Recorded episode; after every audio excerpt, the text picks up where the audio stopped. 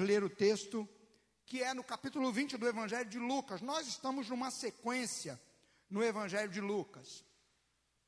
É, às vezes as pessoas pensam, e eu falei isso nos dias passados aqui, pensam que é, pregar uma mensagem num livro sequenciadamente, alguns dizem assim: ah, Fulano não tem inspiração, então por isso ele pega uma sequência, não tem nada a ver.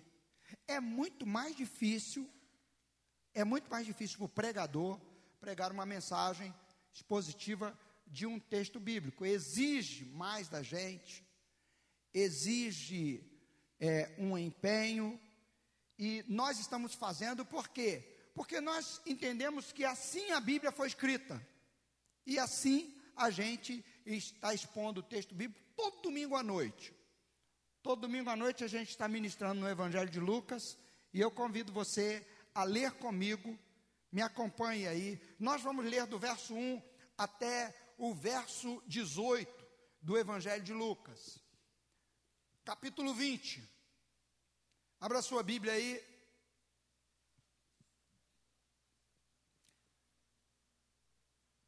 Ó, já até colocaram o texto à, à sua disposição aí, se você quiser olhar na tela aí também, está à disposição.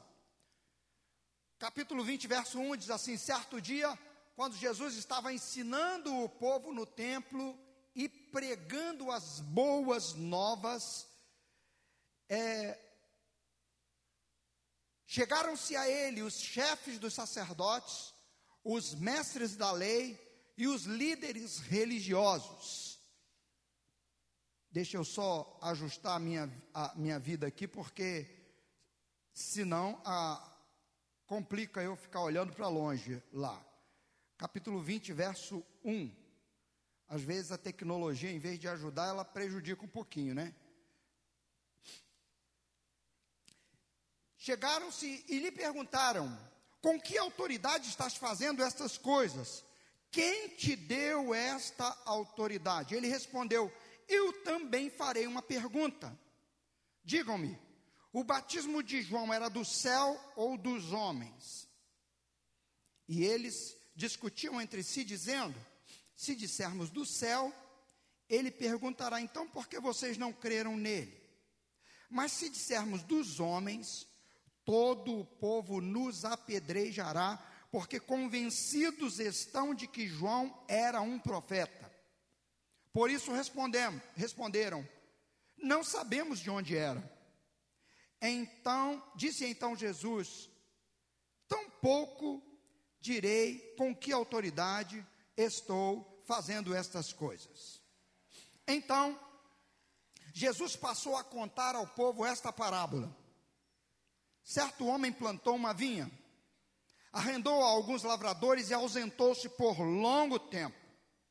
Na época da colheita, ele enviou um servo aos lavra lavradores para que lhe entregasse parte do fruto da vinha. Mas os lavradores o espancaram e o mandaram embora de mãos vazias. Ele mandou outro servo, mas a esse, esse também espancaram e o trataram de maneira humilhante, mandando-o embora de mãos vazias. Enviou ainda um terceiro, e eles o feriram e o expulsaram da vinha. Então o proprietário da vinha disse: que farei? Mandarei meu filho amado, quem sabe o respeitarão. Mas quando os lavradores o viram, combinaram uns com os outros, dizendo: Este é o herdeiro, vamos matá-lo e a herança será nossa. Assim, lançaram-no fora da vinha e o mataram. O que lhes fará então o dono da vinha? virá e matará aqueles lavradores e dará a vinha a outros. Quando o povo ouviu isso, disse que isso nunca aconteça. Jesus olhou fixamente para eles e perguntou: Então, qual é o significado do que está escrito? A pedra que os construtores rejeitaram tornou-se a pedra angular. Todo o que cair sobre esta pedra será despedaçado, e aquele sobre quem ela cair será reduzido a pó. Só até aí. É, vamos orar, Pai, em nome de Jesus. Obrigado, porque a tua palavra sempre nos edifica. Hoje nós vamos celebrar a ceia. Ó Jesus, que tu deixastes para nós celebrarmos. Tu nos deste uma ordem sagrada, dizendo: comam do pão, bebam do cálice, porque fazendo assim, vocês vão anunciar a minha morte até que eu volte. E é isso que nós vamos fazer, Senhor. Nós vamos celebrar hoje a ceia, anunciando que na tua morte nós temos vida, para que no dia da tua volta essa vida seja manifestada. Obrigado, Senhor, pelo privilégio que temos. Agora, antes, ó Pai, nós vamos meditar nesse texto bíblico e nós te pedimos que essa tua palavra, essa narrativa deste acontecimento, nos ensine nessa noite. Ó Senhor, porque nós cremos que o Senhor está conosco. Oramos com fé, em o nome de Jesus. Amém e amém. Queridos, antes de é, entrar no texto propriamente dito, eu queria convidar você a relembrar o que nós falamos nos últimos dias. É, nos últimos domingos, nós falamos sobre a entrada de Jesus em Jerusalém. Ele sai de Jericó, depois de curar o cego Bartimeu, depois de salvar Zaqueu, depois de levar a palavra de salvação à casa de Zaqueu e dizer: Hoje houve salvação nesta casa. Jesus então chama os seus discípulos e sobe para Jerusalém. Mas ele tinha avisado os seus discípulos, dizendo assim: Olha, nós vamos enfrentar oposição em Jerusalém. O filho do homem está indo para Jerusalém. E ele e, e os, os chefes dos sacerdotes, as autoridades, vão prendê-lo, maltratá-lo.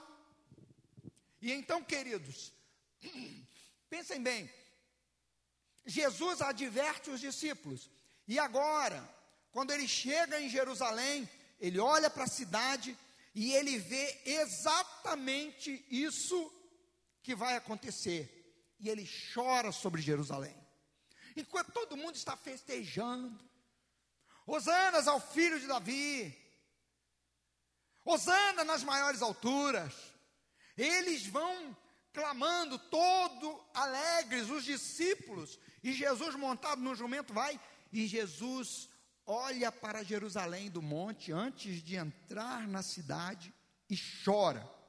Um conflito grande.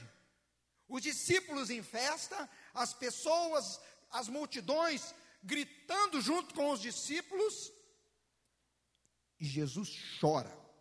E eu disse aqui que o choro não eram umas lágrimas derramadas, umas lágrimas contidas que Jesus deixa escorrer pelo rosto. A ideia do texto é que é um choro convulsivo, que chama a atenção. E Jesus faz uma expressão: Jerusalém, Jerusalém, que matas os profetas, apedrejas os que foram enviados. Jerusalém, quantas vezes eu quis proteger você, como uma galinha protege os seus pintinhos, e você não quis. E então Jesus entra em Jerusalém, olha tudo e vai para o Monte das Oliveiras, ora, e no dia seguinte ele vai a Jerusalém e dá chicotada naqueles que estão transformando a casa do Senhor num covil de salteadores ele é, repreende duramente e ninguém consegue fazer nada com ele. E então acontece esse episódio aqui provavelmente no dia seguinte, ou exatamente naqueles dias mesmo. Jesus, o texto diz naqueles dias, num daqueles dias, é, desses dias que antecederam a sua morte, num desses dias, Jesus é, é questionado pelos fariseus. Duas perguntas eles fazem. Quais são as duas perguntas? Com que autoridade faz, você faz essas coisas? E quem te deu essa autoridade? O questionamento deles era porque eles estavam meio que indignados com Jesus, porque Jesus havia é, tocado no ponto nervoso da vida religiosa daqueles homens. Olhe comigo o início, o primeiro verso, que diz que Jesus estava é, pregando as boas novas. E os mestres, os chefes dos sacerdotes, os mestres da lei e os líderes religiosos. Falam de três grupos. Três grupos que vão ser mencionados mais vezes na Bíblia em outros lugares: os fariseus, que eram uma espécie de partido político, religioso, os saduceus, que eram um outro grupo político, e os chamados herodianos, que eram os defensores da família de Herodes. Esses grupos eram antagônicos, eles eram meio que inimigos políticos. Os herodianos defendiam a família de Herodes, você vai ver falar neles em vários textos bíblicos, quando você lê no Novo Testamento. Defendia a família de Herodes, que reinava naquela época. Quando Jesus nasce, Herodes o Grande era o rei da, então, da chamada hoje Palestina, região da Palestina ele reinava com permissão de Roma e ele tinha autorização para cobrar impostos e repassá-los a Roma. E ele nomeava é, os, é, os cobradores de impostos, os chamados publicanos. Então, tinha uma, uma, um grande grupo de pessoas que defendiam essa família, por quê? Porque se beneficiavam dela, é, da, da posição que ocupavam. Os fariseus, por sua vez, odiavam, detestavam os herodianos, por quê? Porque eles consideravam Herodes um impostor, ele não tinha direito de ser rei por é, é, pela sua linhagem. Herodes nem era um é, judeu genuíno. Então eles detestavam Herodes. E, de, e, e, eles eram inimigos desse outro grupo, porque os fariseus eram um grupo zeloso. E, come, e, e aceita, o grupo dos fariseus começou bem intencionado, começou estabelecendo regras rígidas para servir a Deus. A intenção foi boa, mas não basta boa intenção para agradar a Deus é necessário que a vida no íntimo e nas práticas diárias é, estejam afinadas com o propósito de Deus. E não foi isso que aconteceu com os fariseus. Eles se transformaram num, num, num grupo político é, legalista, que quem não andava do jeito deles era chamado de endemoniado, era cortado. E tinha um outro grupo chamado, que eram os saduceus. Quem eram os saduceus? Eram os intelectuais da época. Eram os líderes. É, é, dentre o, a, o grupo dos saduceus, eram os que dominavam o templo. Deles saíam o sumo sacerdote, é, os sacerdotes de um modo geral. Eles faziam parte do grupo dos saduceus, sua grande maioria. Quando Jesus entra no templo e chicoteia e espanta os cambistas, Jesus toca na arrecadação deles. Jesus diz que aqui, aquele modo de fazer a coisa era perverso, transformava a casa de Deus num lugar em que podiam se esconder as pessoas mais mal intencionadas. Então eles ficam irados e fazem essa pergunta. E parece que não tem muito a ver a pergunta que Jesus faz a eles. Mas a questão é autoridade. E Jesus coloca o batismo de João em questão por quê? Porque de onde João recebeu a autoridade? O batismo de João era autorizado pelo céu, era de Deus ou não era de Deus?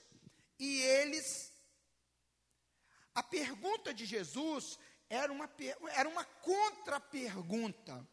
Eles fizeram uma pergunta a Jesus e Jesus devolve uma pergunta a eles, levando-os a refletir. Eles estavam questionando sobre a autoridade, então, e João?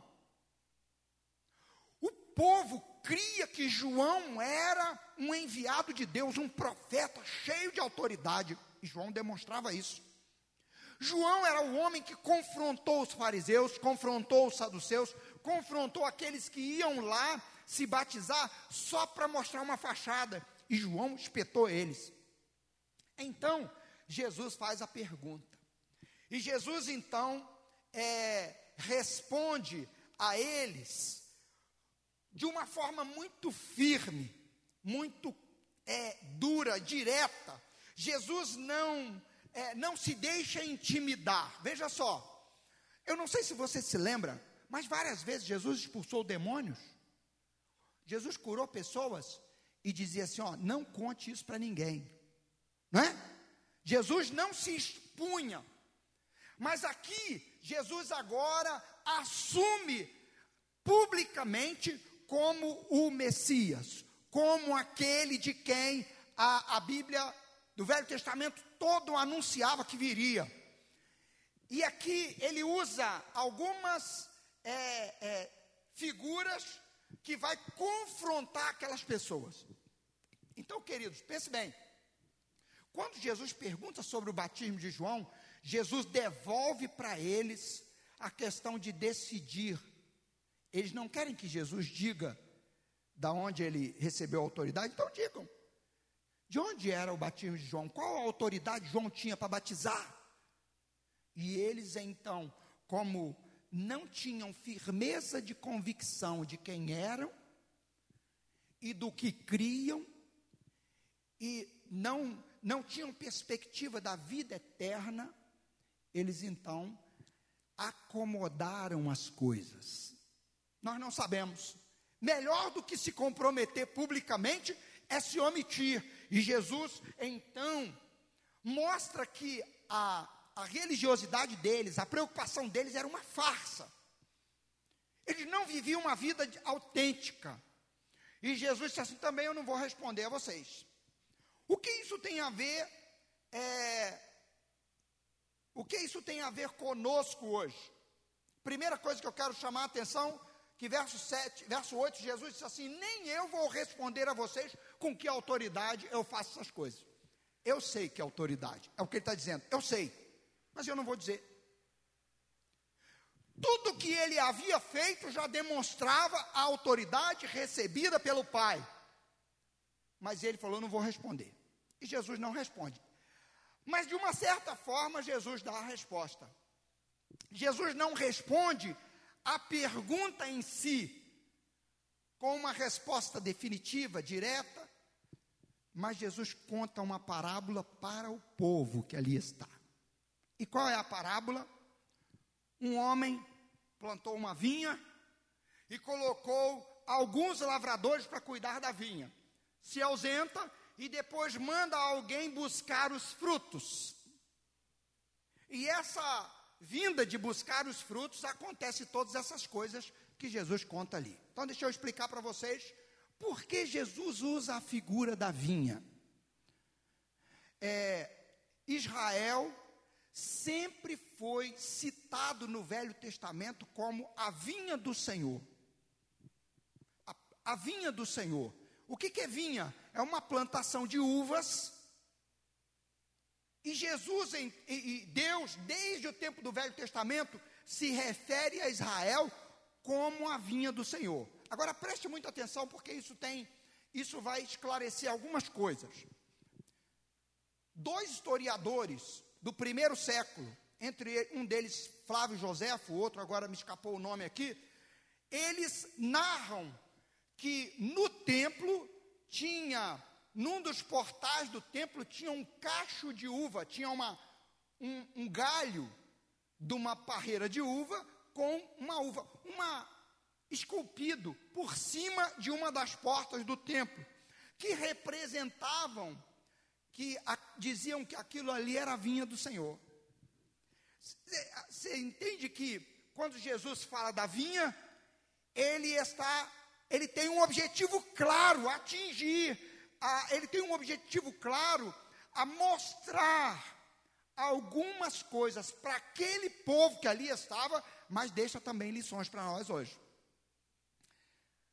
Quando Jesus fala da vinha, eles entenderam perfeitamente, tanto que o verso 18, o verso seguinte, diz que os chefes dos sacerdotes ficaram irados, porque sabiam que Jesus tinha proferido aquela palavra contra eles. Porque eles eram os trabalhadores da vinha.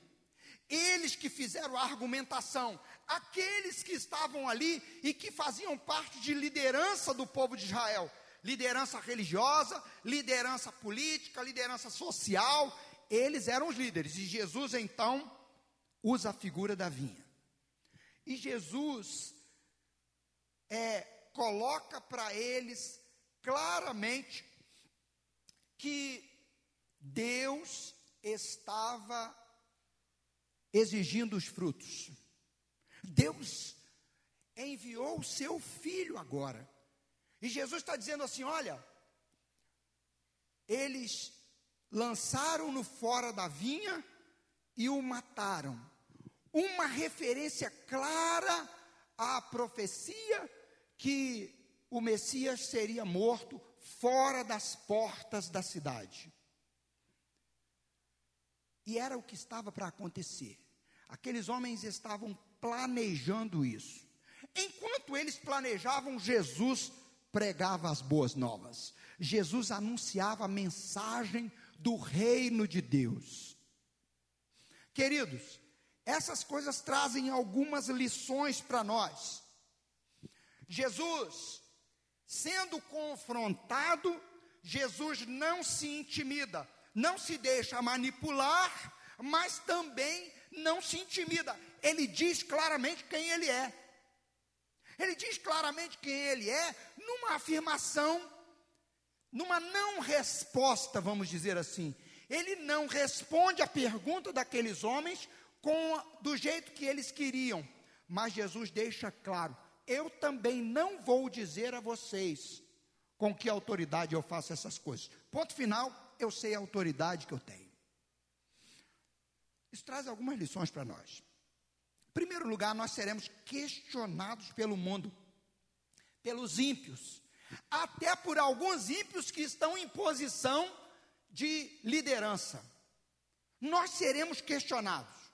Nós precisamos estar convictos de quem nós somos, do que nós estamos fazendo, por que nós estamos fazendo. Por quê?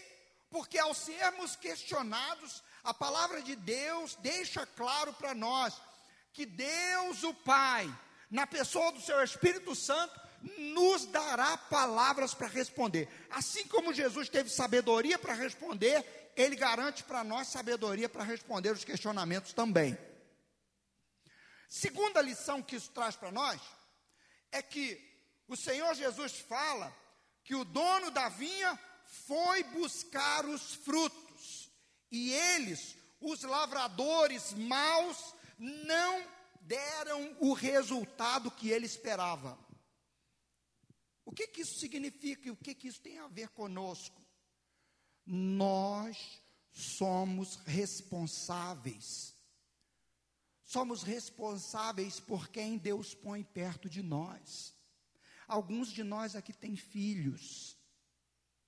A maioria de nós aqui, adultos, tem filhos. E você, adolescente, você jovem, que ainda não tem filhos, você tem colegas que Deus colocou ao seu lado, que Deus te deu capacidade de ser um fruto do Senhor, de ser alguém que que tem a essência de Deus na sua vida. E Deus espera encontrar os frutos no tempo certo, ou seja, nas oportunidades que surgirem. Deus está pronto a te ajudar, a me ajudar na tarefa de cuidar da vinha, de cuidar do meu comportamento, da minha vida, de cuidar daqueles que Deus pôs perto de mim. Nós precisamos nos, nos ver como responsáveis por aquilo que Deus pôs na nossa mão. Recursos materiais que Deus colocou na nossa mão, recursos intelectuais que Deus nos deu, condições de nos prepararmos que Deus nos deu. E Deus espera frutos disso. Irmãos, eu orei pelas crianças que aqui estavam, e eu sei que no meio das crianças que aqui estavam, tem crianças de famílias que nem são daqui da igreja, que passam por situações delicadíssimas. Irmãos, quanto mais é dado, mais é exigido. Esses homens foram colocados na frente. A Bíblia não está dizendo que o Senhor foi buscar dinheiro, ele foi buscar os frutos que lhe eram devidos. Irmãos, Deus não espera de nós obras, trabalhos apenas. Nós não podemos servir a Deus só com trabalho. Deus espera colher frutos. E quem produz os seus frutos em nós é o Espírito de Deus. Nós somos responsáveis, irmãos, nós somos muito mais responsáveis do que Abraão, do que Isaac, do que Jacó, porque eles não tinham a revelação plena como nós temos hoje. Jesus já veio, Jesus deixou ensinos preciosos, o cumprimento das profecias do Velho Testamento já está praticamente é, é, todo ele com algumas pequenas coisas ainda anunciadas no Velho Testamento por se cumprir, mas uma grande parte já se cumpriu e nós olhamos para a história, olhamos para trás. Abraão, Isaac, Jacó não tinham esses precedentes que nós temos. Jesus já veio, já fizeram com Jesus o que diziam que ia ser feito. Nós temos muito mais informações do que ele. E informação, irmão, é poder. Informação é poder. Mas informação é responsabilidade também. A partir do momento que nós temos informação, nós somos responsáveis pela informação que temos. A partir do momento que nós temos uma formação, uma capacitação, nós somos responsáveis por aquela capacitação. E a Bíblia diz que o dono da seara, da, da, da plantação da vinha, mandou colher, buscar o resultado, mandou buscar os frutos da vinha. Irmãos, o Espírito Santo todos os dias está querendo produzir os seus frutos através de nós. Mas nós podemos nos endurecer. Nós podemos nos tornar os meio ateus que conhecem bem a Bíblia, mas não acreditam na Bíblia. Os saduceus eram assim, apesar de serem os sumos é, é, deles saírem os sumos sacerdotes, os, é, é, é, os sacerdotes de um modo geral, da grande maioria, eles eram considerados um grupo meio ateu, que tinha muito conhecimento, mas só acreditavam, aparentemente tinham muito conhecimento, mas só acreditavam no Pentateuco, nos cinco livros que Moisés escreveu. Não acreditavam nos outros livros. Não acreditavam que havia anjos, não acreditavam que havia ressurreição, não acreditavam no juízo, no juízo final, não acreditavam numa série de outras coisas. E então, Jesus faz a afirmação a eles, Jesus é, coloca para eles a, a, a, questão e diz assim: olha, o que fará é, esse, o que fará o dono da vinha? Esse ele virá e matará esses e dará a vinha a outro.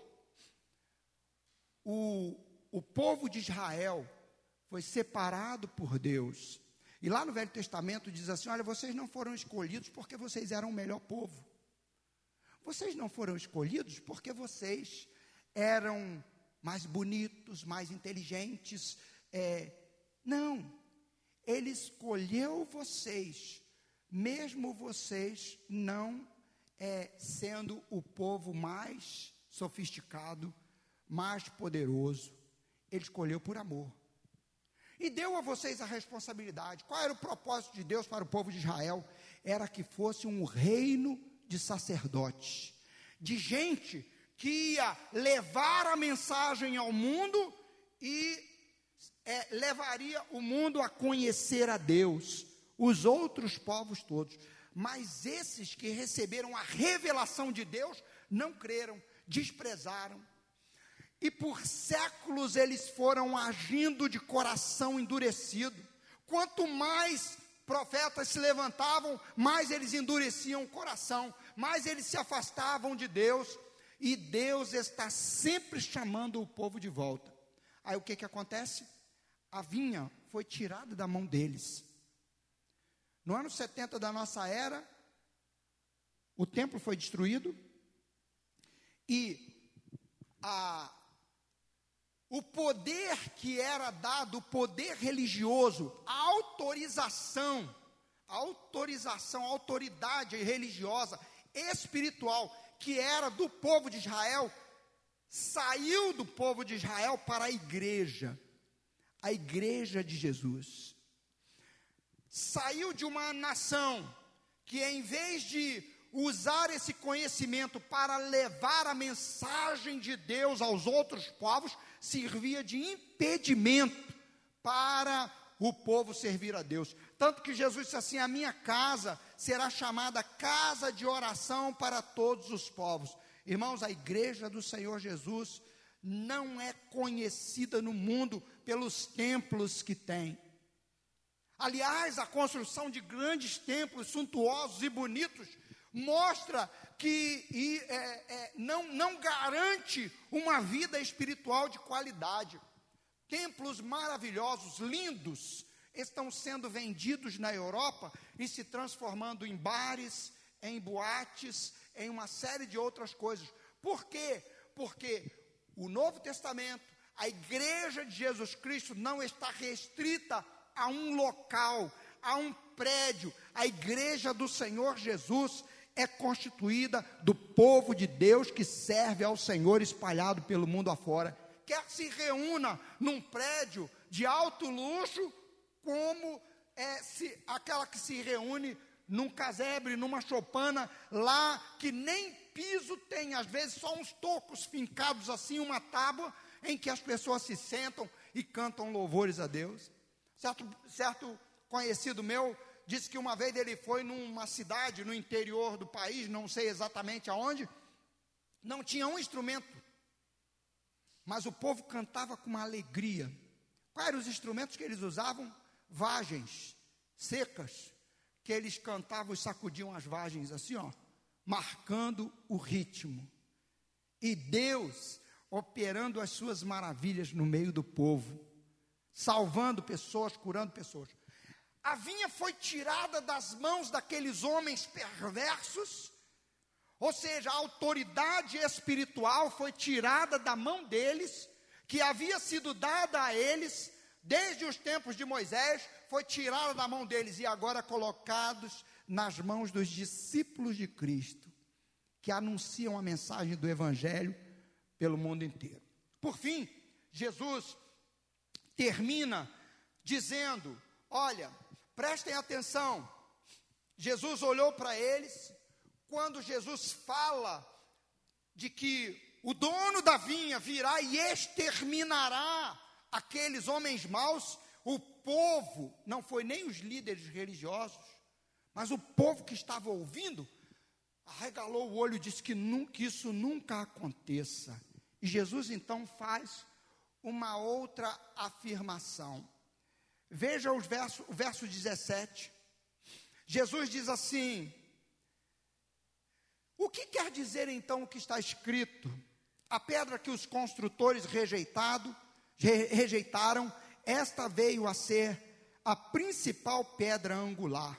Todo que cair sobre esta pedra ficará em pedaços, e aquele sobre quem ela cair será reduzido a pó. De que trata esses versos, junto com o verso anterior, que fala do juízo sobre aqueles líderes maus? Fala de juízo mesmo. A Bíblia, em muitos lugares, fala da pedra, uma pedra é, de referência.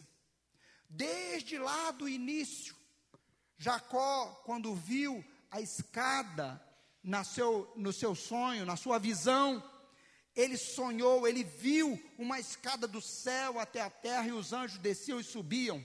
Quando ele levanta, ele diz assim: Quão temível é este lugar! E ele finca uma pedra ali.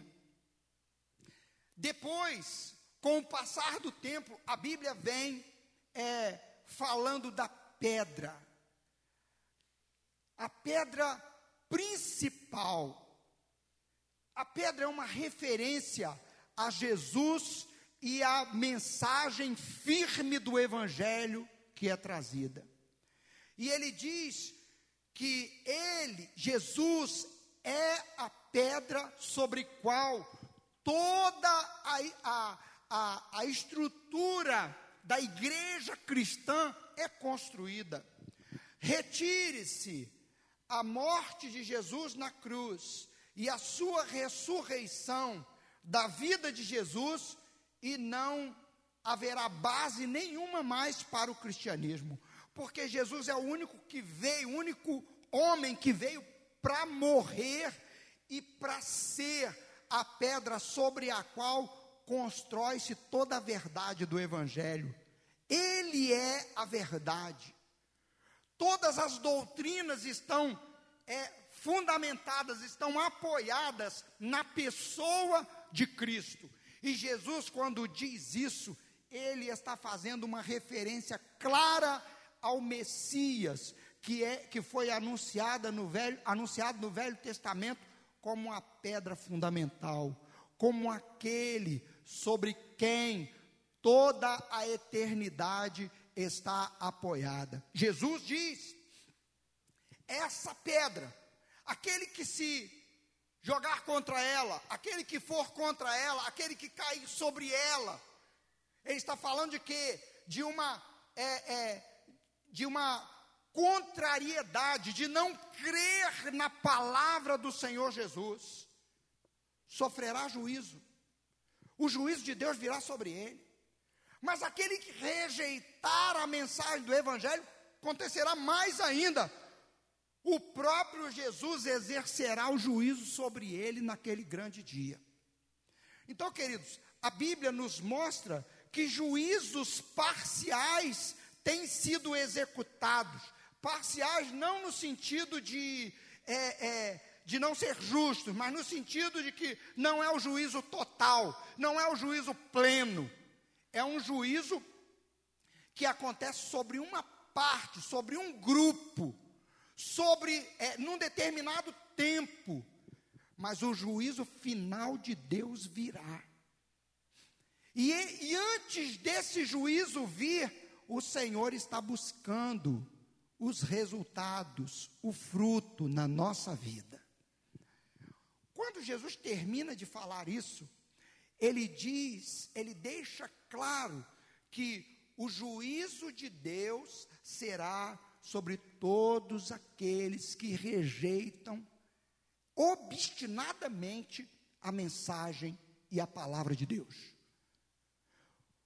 Como é que começa o texto? O texto começa dizendo que os líderes religiosos confrontam Jesus, é, exigem de Jesus uma resposta, e Jesus então mostra para eles que eles estavam debaixo do juízo de Deus, porque não criam nem na mensagem do Velho Testamento, que anunciava o Messias, nem na mensagem que o próprio Jesus estava anunciando.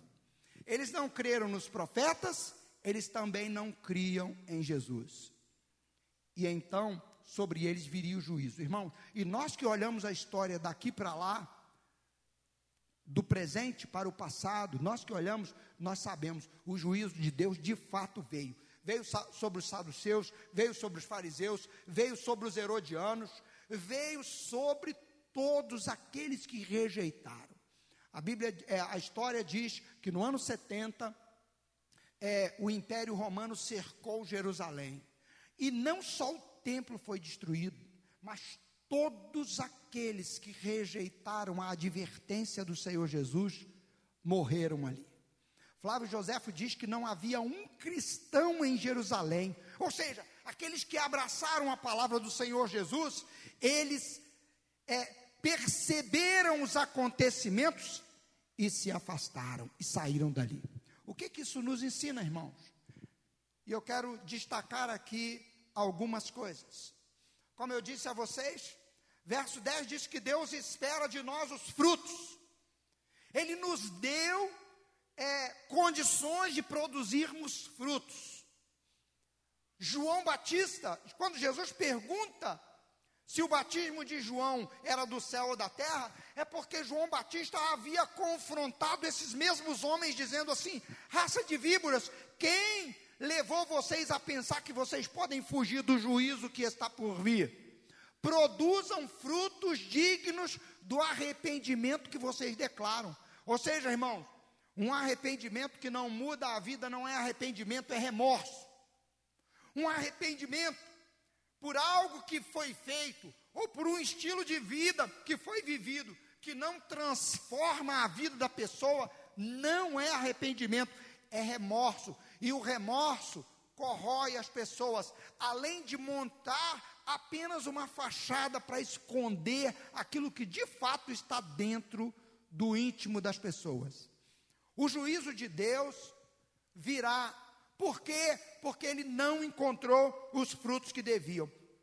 O juízo de Deus já veio sobre aquelas pessoas, mas nós não estaremos, não estamos isentos. E a mensagem que foi pregada hoje de manhã fala exatamente sobre isso. O apóstolo Paulo diz que o juízo virá primeiro sobre a casa de Deus. Sabe como virá o juízo sobre a casa de Deus? Quando Jesus vier para buscar o seu povo, vai haver uma separação nítida entre aqueles que estarão com o Senhor e aqueles que serão retirados do meio do povo do Senhor e executado juízo sobre eles. A, a, a verdade vai ser exposta. Quando orei aqui, eu disse: Nós temos uma vida que há de ser revelada. Irmãos, por enquanto você diz assim: Eu tenho a vida eterna, eu entreguei minha vida a Cristo, eu vou viver eternamente com Jesus. Os outros que ouvem podem achar que você está soberbo, que você está se achando. Mas quando chegar aquele dia, eles vão olhar e dizer assim, bem que ele falava que ele tinha, que ele era, que ele tinha certeza da vida eterna. Por quê? Porque a Bíblia diz que o ímpio, lá, o rico, lá no sofrimento, viu Lázaro junto ao Pai. E disse: Senhor, manda que ele molhe. Ou seja, os ímpios verão a vida que Deus pôs dentro de nós, porque ela se manifestará. João diz que Jesus, o Filho de Deus, se manifestará e nós seremos manifestos com Ele. Ou seja, as pessoas verão que nós temos a vida de Deus em nós.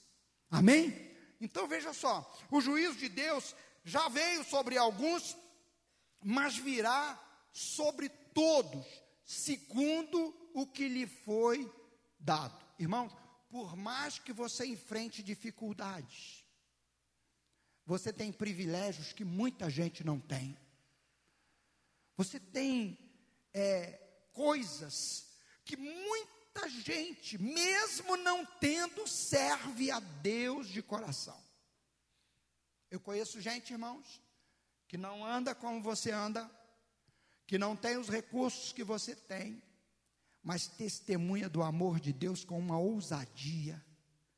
Fala da aliança com Deus com brilho, que você diz assim: olha, eu que tenho isso tudo, não estou fazendo. Então, queridos, Deus nos deu coisas, avalie o que Deus tem te dado. Pense, eu vou prestar contas, eu vou prestar contas do que eu faço com os dons que Deus me deu, com as habilidades que Deus me deu, com o apoio que eu tenho da minha família, da minha igreja, dos meus amigos. Eu vou prestar contas a Deus é, de tudo que Ele pôs nas minhas mãos: capacidade de falar, capacidade de ver, capacidade de me comunicar com as pessoas. A pergunta de Jesus, no verso 17 e 18, mostra Jesus, junto com a afirmação que o salmista faz, a pedra que os construtores rejeitaram, essa veio a ser pedra angular, ou seja, aquela pedra que sustenta, que, que aparece, que mostra a, a mensagem do Evangelho. Jesus dá uma profecia dizendo que ninguém vai escapar de assumir uma, uma, uma posição pública diante de Deus. Ninguém escapa. Deus não vai ter ninguém por inocente. Todos serão julgados. Então, mediante essa palavra, irmãos, qual é a nossa posição hoje? Em primeiro lugar, olhar para o que nós temos. O que Deus tem nos dado. Irmãos, tem gente hoje que gostaria de ter uma Bíblia na mão. É provável que na sua casa tenha muito mais de uma. A Romênia passou por um avivamento muito grande lá, porque a perseguição era tão grande ao Evangelho que ninguém podia ter Bíblia. Então, quando aparecia uma Bíblia, imediatamente os crentes rasgavam, destroçavam a Bíblia toda, rasgavam o modo de falar, tiravam as folhas e davam uma para um, pedaço para um, outro pedaço para o outro, para poder não ser pego. Se alguém fosse pego, era pego só com um pedaço. E o que, que eles faziam? Eles decoravam. Havia encontros de jovens, e aí uma palavra para os jovens, encontros de jovens, como os nossos encontros que tem aqui, não públicos, escondidos, em que a única coisa que eles faziam era chegar e recitar o texto bíblico. Eles recitavam, e jovens, muitas vezes, juntavam uma fila de dez jovens, crentes, e um tinha decorado todo o primeiro capítulo de Romanos, o outro tinha decorado todo o segundo capítulo, todo o terceiro capítulo, e eles trocavam as páginas entre si. E o culto era uma recitação do texto bíblico de cor pelos jovens. Deus promoveu um, uma, uma coisa na Romênia tão grande que a queda da chamada cortina de ferro, da União das Repúblicas Socialistas Soviéticas, a queda de todo esse regime aconteceu a partir da Romênia. Então, queridos, a palavra de Deus é poderosa. Aqueles homens tinham a palavra de Deus nas mãos, mas não criam. Tinham a responsabilidade de ensinar, eles eram os mestres da lei, mas eles usavam a lei para oprimir as pessoas. Em vez de usar a lei de Deus para servir a Deus, usavam a lei para oprimir as pessoas. E o juízo de Deus caiu sobre eles. Como, a, como a, a multidão disse acerca da história que Jesus contou e da conclusão que Jesus chega, que isso nunca aconteça. Irmão, só tem um jeito de nós não enfrentarmos o juízo de Deus como réus, mas como gente cuja dívida já foi paga, é abraçar o Senhor Jesus e a mensagem do Evangelho. Se Jesus, meu irmão, se entregou na cruz por nós, se Jesus anunciou o Evangelho enquanto estavam tramando contra ele, enquanto estavam planejando matá-lo, se Jesus não se intimidou, era porque ele tinha a autoridade dos céus. Ele disse: As obras que eu faço não sou eu que faço, mas o Pai faz as suas obras através de mim. Nós temos o dever hoje, também de ser gente ousada, que não deixa de pecar porque a igreja proíbe, porque não é muito bonito para um crente fazer isso, mas deixa de pecar porque o meu Jesus está presente comigo. O Espírito Santo está me capacitando e eu não vou me entregar a esse desejo que ensina a verdade, ainda que essa verdade confronte a si mesmo e leve você a repensar o seu comportamento. Quantas vezes, irmãos, nós, os pastores, estamos preparando a palavra, os pregadores, estamos preparando a palavra, e essa palavra entra como uma carapuça que vem até embaixo. E a gente pede, Deus, tem misericórdia de mim e me ajuda, porque eu não quero estar debaixo do juízo, eu quero estar debaixo da bênção. Então eu quero terminar a minha palavra dizendo a você: primeiro, Deus te dá conhecimento, te dá dons, te dá coisas para bênção na sua vida e bênção na vida de outros. Quem administra as coisas, quem administra os bens, quem administra os talentos, quem administra os dons, é você e eu que administro os meus, você administra os seus. Terceiro, um dia Deus vai chegar para procurar os frutos. Deus vai chegar para procurar, para ver se o que você está fazendo não é só uma obra de esforço humano, mas é fruto do Espírito de Deus na sua vida. E pela direção do Espírito de Deus, você usa os talentos, você usa os recursos, você usa tudo que Ele pôs diante de, ti, de você e que Ele colocou nas suas mãos. E quando esse dia chegar, Deus vai dizer: Muito bem, servo bom e fiel. Tome posse do reino que está preparado. Deus tem um reino maravilhoso. Deus tem é, bênçãos para a nossa vida. Ele não quer executar juízo sobre os seus filhos porque os filhos se parecem com o pai. O apóstolo Paulo diz na sua carta aos Romanos, capítulo 11, cap, é, perdão, aos Coríntios, capítulo 11, verso 1: Sede meus imitadores, como eu sou de Cristo. E lá, logo depois, lá no capítulo, no verso 18 do capítulo 11, Paulo diz assim: Olha, o que eu recebi do Senhor eu também entreguei a vocês. Irmãos, o que você tem recebido, Deus tem dado a você. Deus nos colocou num país que nós ainda podemos pregar o Evangelho e falar com ousadia: Eu sou de Cristo. Alguém pode zombar de você, alguém pode criticar, mas você ainda tem liberdade de poder até usar a lei do país a, em sua defesa. Mas tem lugares, irmãos, que pessoas, só por se declararem cristãos, são jogados fora da família, perdem os direitos políticos, perdem os direitos sociais e não têm condições nem de colocar os seus filhos numa escola.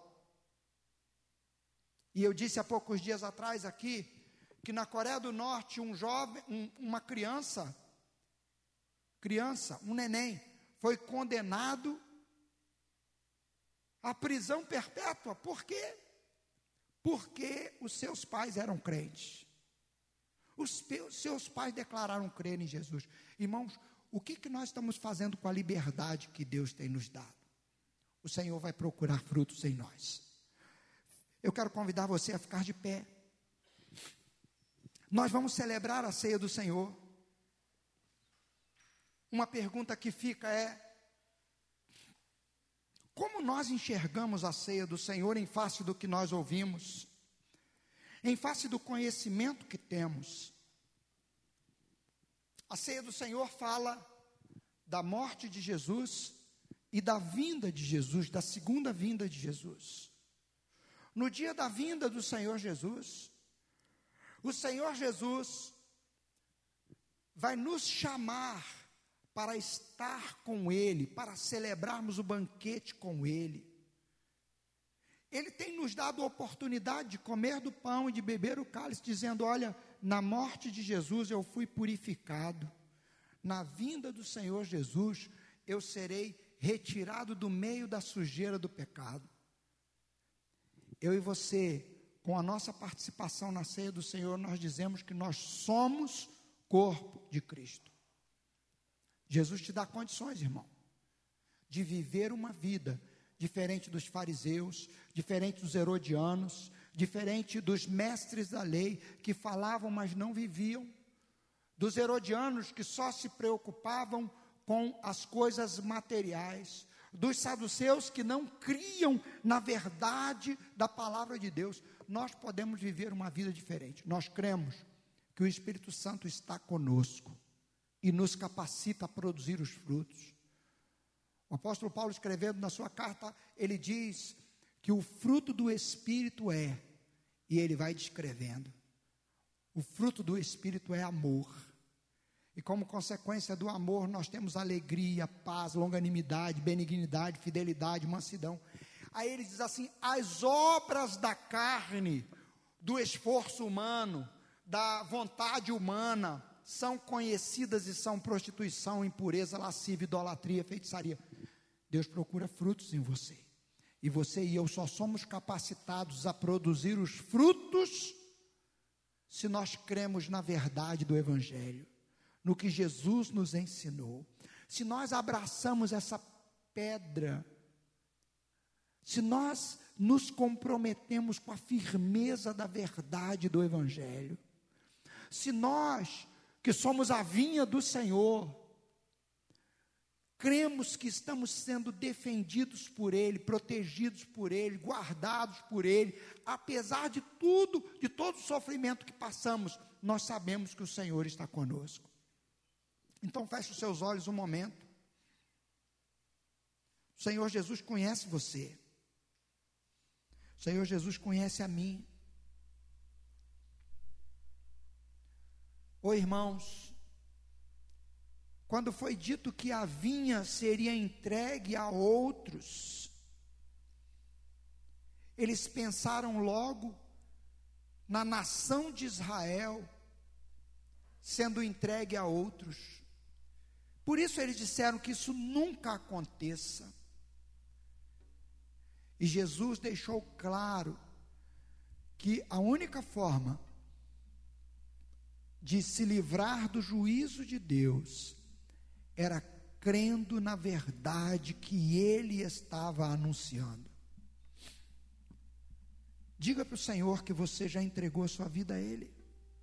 Reafirme isso mais uma vez, porque isso precisa ficar firme, tão firme dentro de você, que você tenha firmeza nas respostas que você vai dar. Você precisa estar tão firme na mensagem do Evangelho. Jesus morreu no meu lugar. Eu não mereço, mas Ele me purifica de todo pecado.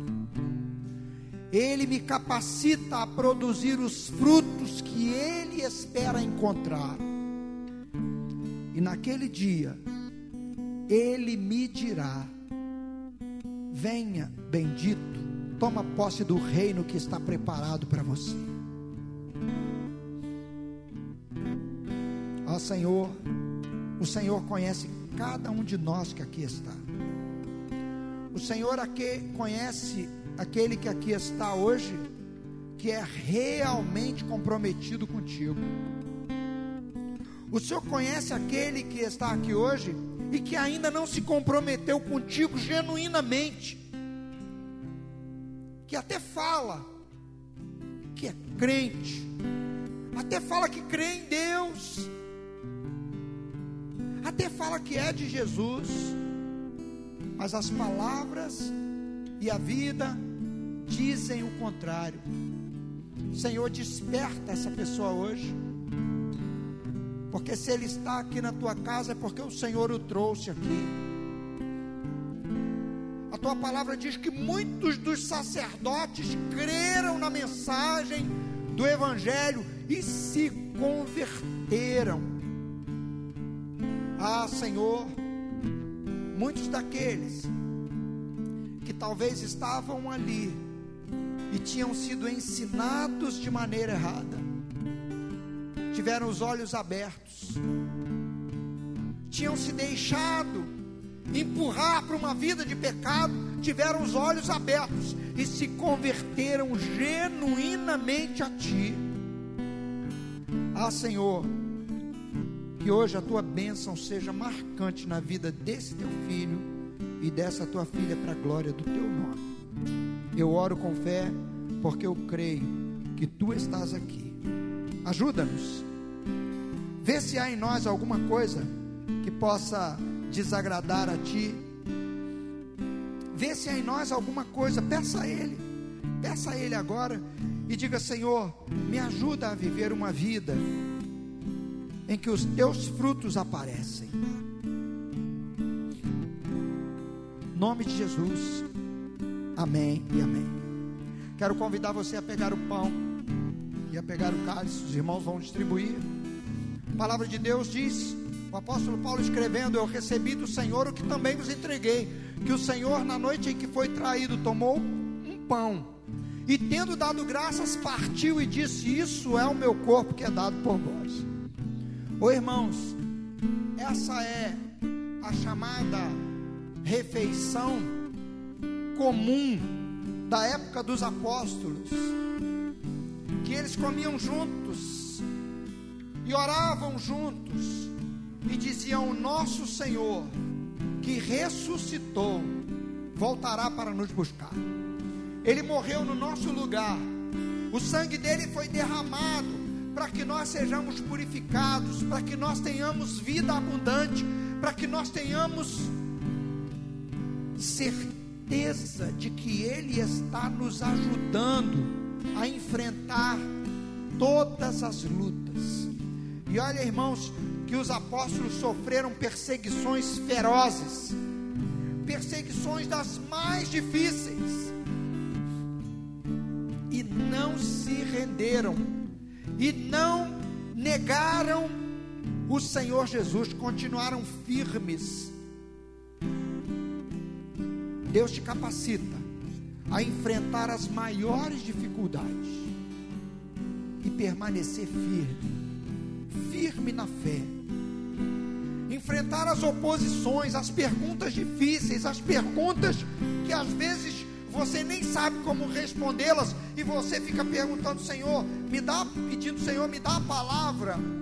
E o Senhor dá a palavra para responder àquele que pedir a razão da tua fé.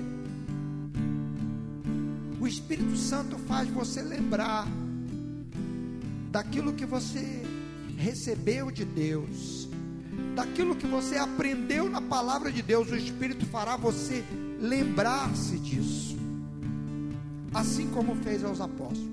Então pegue o pão, declare a sua fé no Senhor Jesus. O apóstolo Paulo diz que nós todos somos um só pão, o corpo de Cristo é a igreja do Senhor.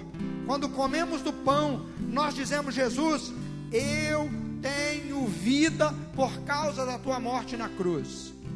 Quando você pega o cálice, você diz: Senhor, eu sou purificado, porque o teu sangue derramado produz isso em mim. Nós somos santificados. Tu és o Senhor, tu és o Rei. Ó oh, Jesus, obrigado. Fale com Deus agora. O apóstolo Paulo diz: examine-se, pois, o homem, e assim coma do pão e beba do cálice. Irmão, não deixe passar hoje sem se comprometer genuinamente com o Senhor. Não deixe passar o tempo sem um compromisso genuíno, porque o Senhor Jesus pode voltar hoje, irmãos. As profecias todas estão se cumprindo e a vinda do Senhor é certa. Quando acontecerá, nós não sabemos que dia, mas, não sabe, mas nós sabemos com certeza que ela acontecerá e acontecerá já. Então, nesse momento, faça uma avaliação e diga: Senhor, eu quero que o Senhor encha a minha vida da tua presença, da tua alegria, para que eu possa produzir os frutos que o Senhor espera encontrar na minha vida. O teu Espírito enchendo a minha vida me faz cada dia mais parecido contigo, cada dia mais participante deste corpo, que é a tua igreja. Erga o seu pão agora. Se o seu coração te acusa de alguma coisa, querido, confesse, arrependa-se e deixe, jogue isso fora da sua vida, hoje, agora porque amanhã pode ser tarde demais, o dia é hoje. Agora que estamos celebrando a ceia do Senhor. Senhor, o Senhor conhece cada um de nós. Aqui estão os teus filhos, teus servos, teus discípulos, que diferente de Judas, que não confessou o seu pecado, que não pediu perdão pelos seus pecados, esse teu filho essa tua filha está colocando diante de ti a sua vida, dizendo: Deus, eu tenho uma aliança contigo. No exame, na olhada para dentro, na olhada para a vida que vive cada um de nós, ó Deus, vê que não merece, mas que é alvo do teu amor genuíno reconhecemos a nossa fraqueza, que nós nem sabemos orar como convém, mas nós sabemos que o Teu Espírito Santo nos ajuda na nossa fraqueza, para nós vencermos as tentações.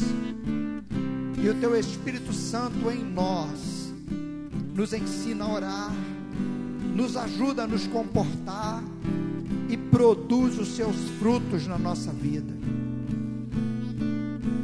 Que o Senhor encontre em nós o fruto do amor, a alegria, a paz, a longanimidade, a benignidade, a bondade, a mansidão, o domínio próprio. Que o teu Espírito produza os frutos em nós, para que nós sejamos agradáveis a Ti. Pai, obrigado.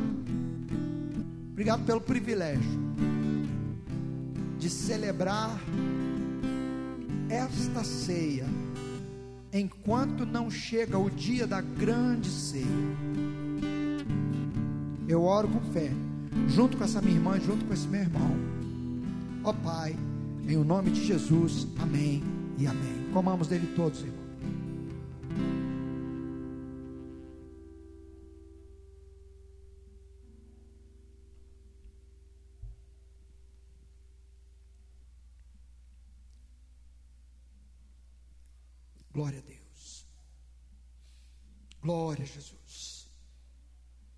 Irmãos, a palavra de Deus diz que nós comeremos, comeremos na presença do Filho do Homem, comeremos na presença do Senhor Jesus, junto com todos do passado que creram. E Jesus, depois de comer o pão, junto com os discípulos, distribuiu o cálice, dizendo: Este cálice é a nova aliança no meu sangue. É um compromisso de Deus conosco. E é um compromisso que nós renovamos diariamente com Ele. Erga o seu cálice. Diga, Senhor, eu tenho um compromisso contigo. E eu creio que o Teu Espírito Santo me ajuda a honrar esse compromisso. Eu renovo nesta noite o meu compromisso contigo. Compromisso de crer na Tua palavra compromisso de viver segundo a tua palavra, compromisso de anunciar essa palavra onde eu for, com a minha vida, com os meus gestos, com as minhas palavras, com tudo que sou e com tudo que eu faço. Nós renovamos o nosso compromisso nessa noite. Que a tua glória nos envolva. Nós te damos graça por esse cálice porque o teu sangue é o que nos purifica de todo pecado e nos capacita a uma intimidade contigo. Nós bebemos esse cálice, aguardando aquele glorioso dia, quando beberemos junto com os teus discípulos do passado e do presente que te servem de coração. Te damos graças por isso. Ó Pai, em o nome de Jesus. Amém, amém. Bebamos dele todos, irmãos.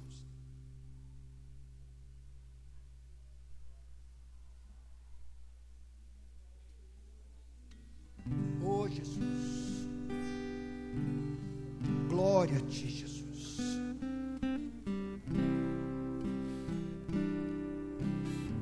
sobre os que não creem está o juízo, mas sobre nós está o perdão e a purificação. Sobre os que não creem está a condenação, mas sobre nós está a bênção do Senhor. O Senhor encontra em nós os frutos que lhe agradam, os frutos que lhe são devidos, porque é Ele quem os produz em nós e através de nós. Obrigado, Senhor Obrigado, Senhor, pela bênção. Leva-nos para a nossa casa e usa-nos com graça, com bênção. Enche-nos da tua alegria, alegria da certeza da vida eterna. Eu oro com fé, porque eu creio que tu estás aqui e tu abençoas a vida de cada um dos teus filhos. Nós oramos, Pai, em o nome de Jesus. Amém. Erga sua mão comigo. Diga, Senhor Jesus, eu te agradeço pela bênção de estar na tua casa e de te servir de coração.